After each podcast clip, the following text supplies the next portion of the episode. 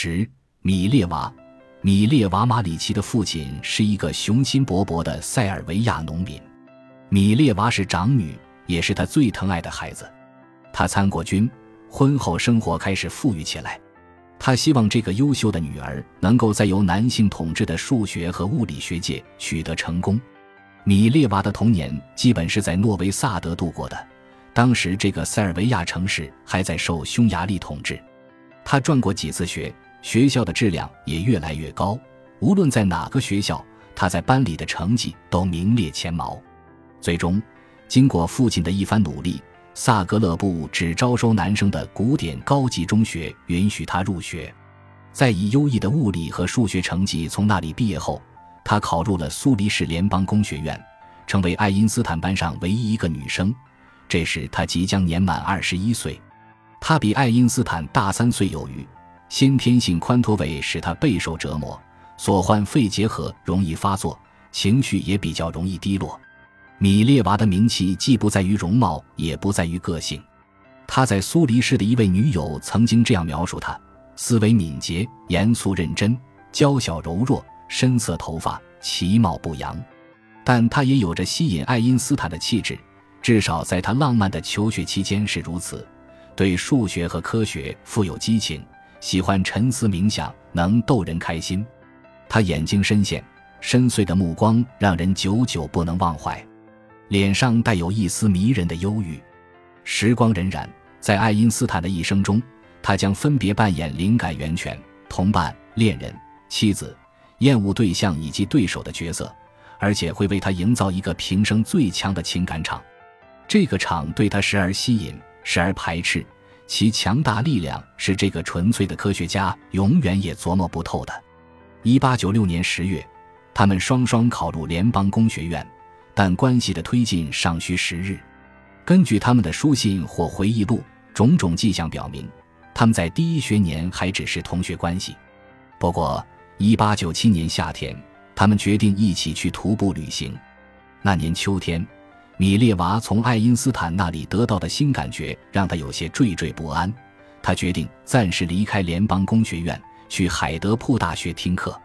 他给爱因斯坦的现存的第一封信是在到达海德堡后几周写的，他隐隐显示出了爱情的召唤，但他那种自信的冷漠也表现得很突出。他用德语中正式的“您”来称呼爱因斯坦，而没有用更亲切的“你”。与玛丽温特勒不同，他戏称自己并不迷恋对方，虽然爱因斯坦此前给他写过一封罕见的长信。收到您的信已经很久了。他说：“我本想立即回复，以感谢您不辞劳苦写了长长的四页，也表达一下您在旅行中给我带来的快乐。不过您说过，倘使有一天我感到无聊，就该提笔给您写信，而我是很听话的，就一个劲的等待无聊出现。然而时至今日，我的等待仍是枉然。”米列娃与玛丽的另一点不同是，她在信中表现出了相当的思想力度，在第一封信中。她对菲利普·勒纳德正在讲授的运动论课程表现出了极大热情。勒纳德当时是海德堡大学的副教授，这门课讲的是气体性质如何源于数百万个分子的相互作用。他写道：“哦，昨天勒纳德教授讲的课真是太清楚了。他目前正在讲气体的热运动论，结果竟然得出了氧分子以每秒四百多米的速度运动的结论。”于是，这位可敬的教授算了又算，终于得出这些分子虽然以这种速度在运动，但所走过的路程只是一根头发丝宽度的一千一百。在当时，运动论还没有被科学界广泛接受。米列娃的信表明，他对这一领域的了解还不深。顺便说一句，勒纳德将会成为爱因斯坦早期的灵感来源，但后来却成为他最为憎恶的反犹主义者之一。这种讽刺着实令人悲哀。针对爱因斯坦在前一封信中提出的人在理解无限方面碰到的困难，米列娃也做了评论：人不能把握无限，我认为这不应当归咎于人脑的结构。他写道：人可以想象无限的幸福，他也应当能够把握空间的无限。我相信这要容易得多。他发现想象无限空间要比想象无限幸福更容易。这在一定程度上应糊了爱因斯坦所说的“摆脱纯个人事情的束缚，逃入科学思考的避风港”。不过，从信上看，米列娃也在以一种更加个人的方式想念爱因斯坦。他甚至同自己所仰慕的、呵护自己的父亲谈起过他。我爸爸曾托人捎给我一些烟草，要我一定当面交给您。他很想使您对我们的强盗小国垂涎三尺。我已经向他谈起过您的方方面面。哪天您无论如何都要与我去一次，你们俩一定会有许多东西可谈。与玛丽的茶壶不同，烟草也许是爱因斯坦钟爱的礼物。不过米列娃却逗他说自己还没有寄出，不然您必须为他上税，那时您会诅咒我的。这种亦庄亦谐、有张有弛、若即若离的风格必定吸引了他。他敦促米列娃快点回苏黎世。一八九八年二月，他终于做出了这个决定，他为此激动万分。您一定不会为此而感到后悔的，他写道。您应当尽快回来。爱因斯坦向他透露了每位教授上课的一些细节，并且保证用他和格罗斯曼做的课堂笔记帮他补习功课。不过有一个麻烦，他也许不能继续住在善素公寓那间舒适的老屋了。活该，您这个逃跑的小姑娘。到了四月份，米列娃终于回来了。他寄宿的房子距爱因斯坦的住所只有几个街区。现在他们俨然已如夫妻。他们共享书籍，热烈地交流思想，互相袒露隐私。住所也可以共用。有一天，爱因斯坦又忘带钥匙了，他被锁在了门外，便找米列娃借物理课本。请不要怪我，他在留给他的便笺中写道。时隔不久，同样的情况再次发生。他在便笺中补充说：“如果您不介意，今晚我就去您那里和您一起读书。”朋友们感到无法理解，像爱因斯坦这样一个几乎能让任何女性一见倾心的英俊小伙子，怎么会迷上一个身材矮小、相貌平平的塞尔维亚人？况且他还有些跛足，时常流露出多愁善感。倘若一个女人并非完全健康，我肯定不敢娶她。一个同学对他说。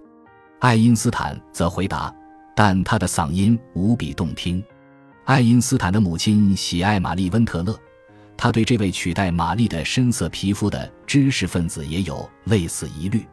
一八九九年春假期间，爱因斯坦到米兰拜望父母时，给米列娃去信说：“您的照片给了我的老母亲非常深刻的印象。”在他拿起照片仔细端详的时候，我还心领神会地说：“是呀，是呀，他简直就是一个聪明的小滑头。”为此，我已经不得不忍受相当多的讥笑。为什么米列娃会对爱因斯坦有如此强烈的亲和力？这其实并不难理解。身为局外人，他们都感觉自己在求学期间很孤单。这两个知识分子都对中产阶级的前程有些绝望，都希望能够找到一个既是恋人又是伙伴、同事和合作者的人。我们深切了解对方的隐秘灵魂，也都喝咖啡和吃香肠。等等，爱因斯坦在给他的信中写道：“爱因斯坦能够设法使等等一词听上去有些无赖。”他在另一封信的结尾说：“致以最美好的祝愿。”等等，尤其是后者。在分开数周之后，他列出了希望和他一起做的事情。我很快又会回到我的小宝贝身边，吻他，拥抱他，煮咖啡，责骂，用功，说笑，闲逛，聊天，数也数不清。能够共享这些俏皮话，使他们颇为得意。他写道：“和往常一样，我还是那个老无赖，总是异想天开，行为粗鲁，喜怒无常。”爱因斯坦能够爱上米列娃，最重要的是因为他的心智。有个小博士做我的心肝宝贝，我会有多骄傲呀！他在一封信中这样写道：“科学与浪漫在这里似乎水乳交融。”一八九九年。在与家人度假期间，爱因斯坦在一封信中向他悲叹道：“当我第一次阅读亥姆霍兹的著作时，倘若您不坐在我的身旁，我无法想象我还能做到。直到现在也没有什么改变。我喜欢一起工作，那样既给人以安慰，又不致感到乏味。事实上，他们之间的通信大都既有绵绵爱意，又包含着对科学的巨大热情。”而且通常后者更为重要。在一封信中，爱因斯坦不仅预示了他那篇关于狭义相对论的伟大论文的标题，而且预示了其中的某些思想。我越来越确信，目前这种动体的电动力学是不符合实际的。它能够通过更简单的方式表述出来。他写道，在电学理论中引入以太这个术语，已经导致了这样一种介质观念：其运动可以被描述，但却无法被赋予物理意义。虽然这种理智与感情并存的伙伴关系令他着迷，但他还是会不时想起玛丽温特勒所代表的那种更简单欲望的吸引，带着一种他以为是诚实的乖巧。他把事情的原委告诉了米列娃。一八九九年暑假过后，他决定带着妹妹玛雅报考阿劳中学，而玛丽就住在那里。他写信向米列娃保证，自己绝不会与前女友在一起很长时间。但也许是存心的，这个保证写的非但不能让人宽心，反倒更加令人不安。我不会常去阿老，因为我四年前曾经狂恋过的那个女孩就要回家去了。他说。自从有了以内心镇定为基础的坚固堡垒，我通常感觉相当安全。不过我知道，要是再见几次这个姑娘，我肯定会发疯的。我对此相当确信。我怕这件事就像怕火一样。不过让米列娃高兴的是，这封信接下来写的是他们在苏黎世见面后将要做的事情。在这段文字中，爱因斯坦再次显示了他们的关系为何如此特别。我一回到苏黎世，我们就马上爬于特里贝格山。他说：“这座山位于城外不远处，在那里能够轻松愉快地放飞我们的记忆，回忆以前的几次徒步旅行经历。我已经能够想象我们将会拥有的快乐。”最后，他带着一种只有他们才能心领神会的得意口吻宣布：“然后我们将开始研读亥姆霍兹的光的电磁理论。”在随后的几个月里。他们的通信变得愈加私密和热烈，他开始称他为多利，我放荡不羁的小无赖和我的街头小淘气；他也称他为乔尼，我邪恶的小心肝。到了一九零零年年初，他们终于用亲密的“你”来称呼对方了。这一转变始于他的一个短笺，他是这样写的：“我亲爱的小乔尼，因为我很喜欢你，而你现在是那样远，我无法吻你，所以我给你送上这封短笺。”问你是否也同样喜欢我，就像我对你那样？立即回答我，送上千百次的吻，你的多利。